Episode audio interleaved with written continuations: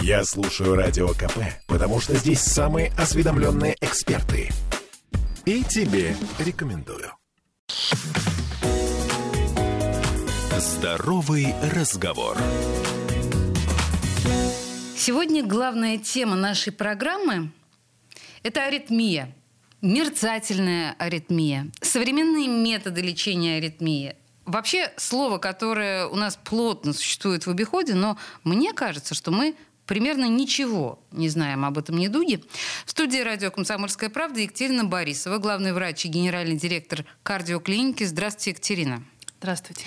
Давайте попытаемся понять вообще, вот аритмия – это что?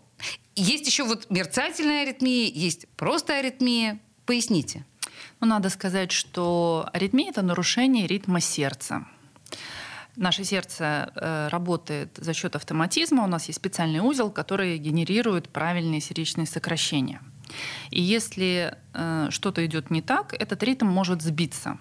Аритмий большое множество, но то, о чем мы, наверное, сегодня будем говорить, это более частые варианты. Более частые я бы разбила как раз на возникновение экстрасистолии, это преждевременные сокращения сердца, такие экстрасистолы, и э, недуг, который чаще встречается э, в более таком возрасте пожилом, э, это мерцательная аритмия. Мерцательная аритмия – это переход сердца совсем на другой ритм, непривычный для него, и ее еще по-другому называют абсолютная, потому что в этот момент э, прекращается синхронная работа сердца. В нормальном состоянии у нас сердце сокращается друг за другом, сначала предсердие, потом желудочки.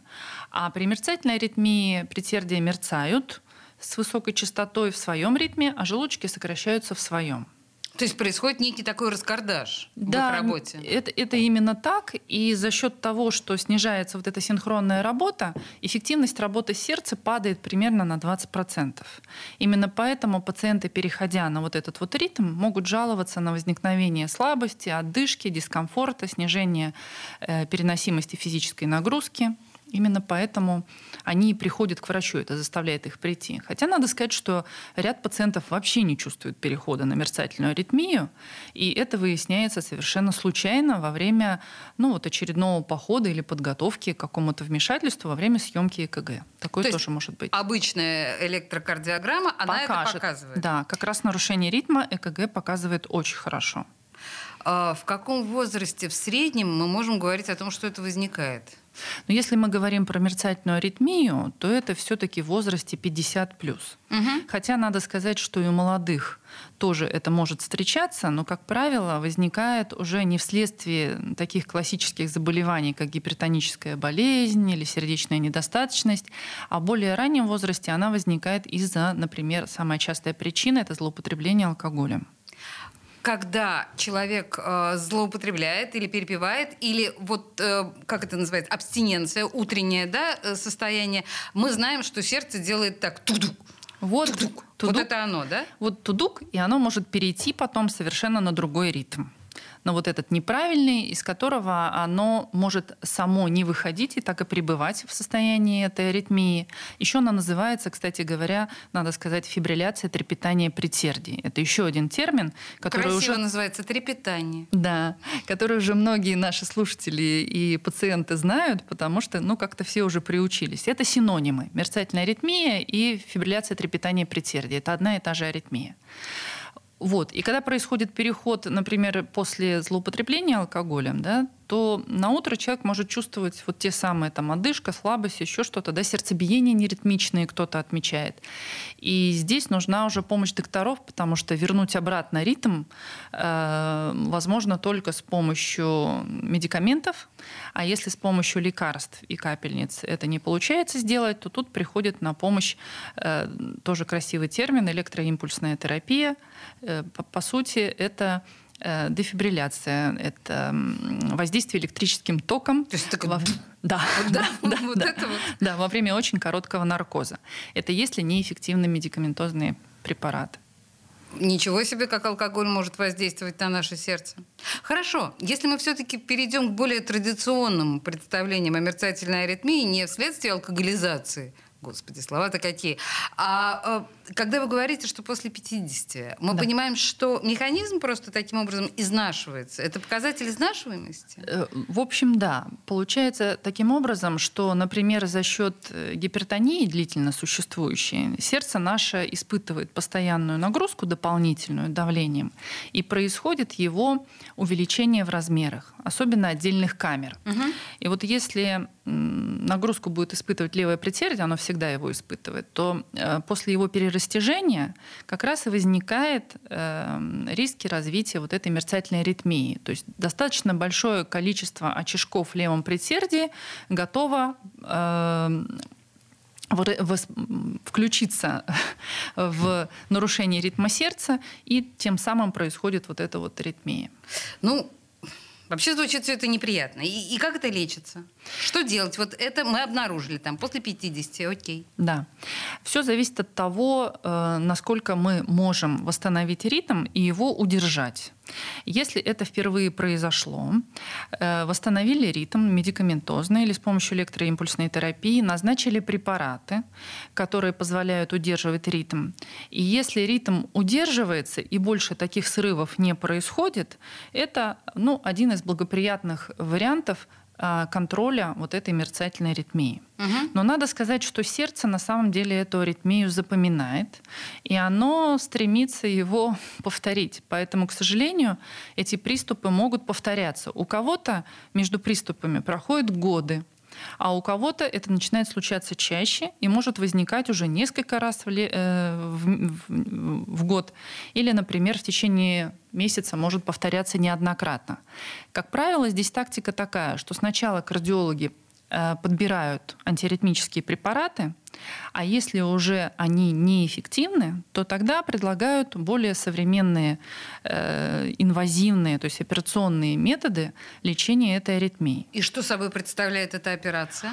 А вот эта операция, она представляет из себя э, воздействие на вот эти очаги аритмии либо с помощью радиочастотной абляции, либо с помощью холода. Есть такое понятие, как криоабляция.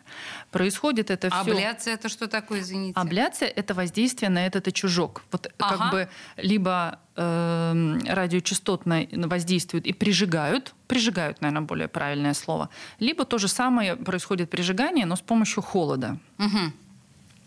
Это происходит в рентгеноперационной, э, как правило, с седацией или с небольшим наркозом длительностью 2-3 часа.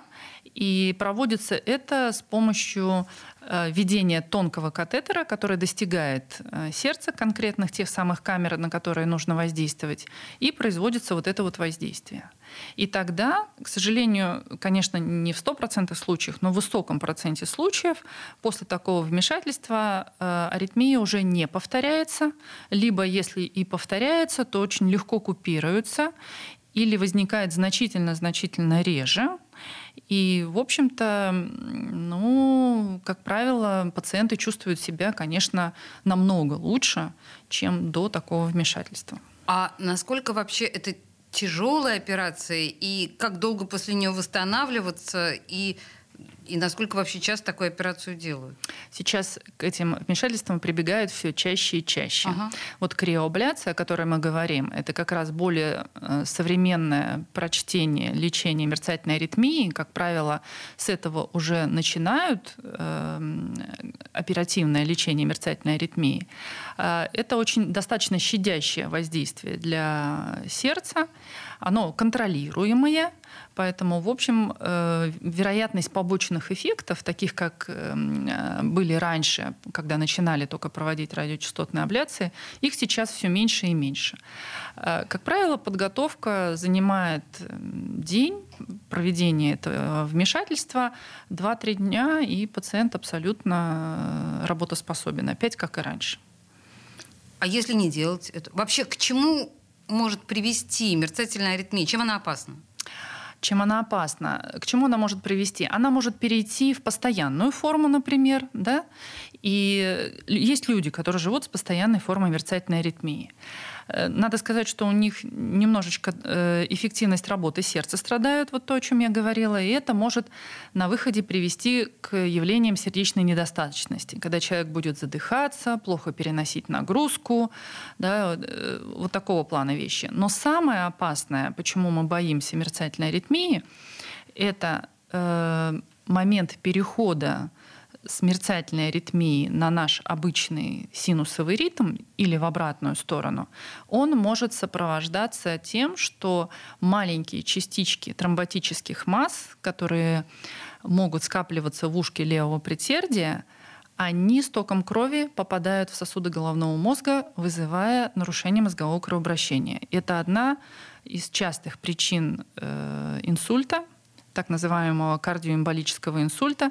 И, собственно говоря, мы боимся больше всего именно этого.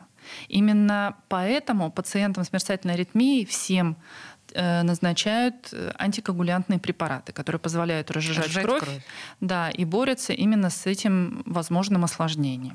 Вот смотрите, казалось бы, да, такая безобидная штука, э, которую мы знаем, ну вот под словом аритмия, каким тяжелым последствиям может нас привести. Короче, следи за собой и будь осторожен. Основная идея нашей с вами программы. Сегодня нас консультировала Екатерина Борисова, главный врач и генеральный директор кардиоклиники. Спасибо большое, Екатерина. Спасибо за внимание. Будьте здоровы. Здоровый разговор.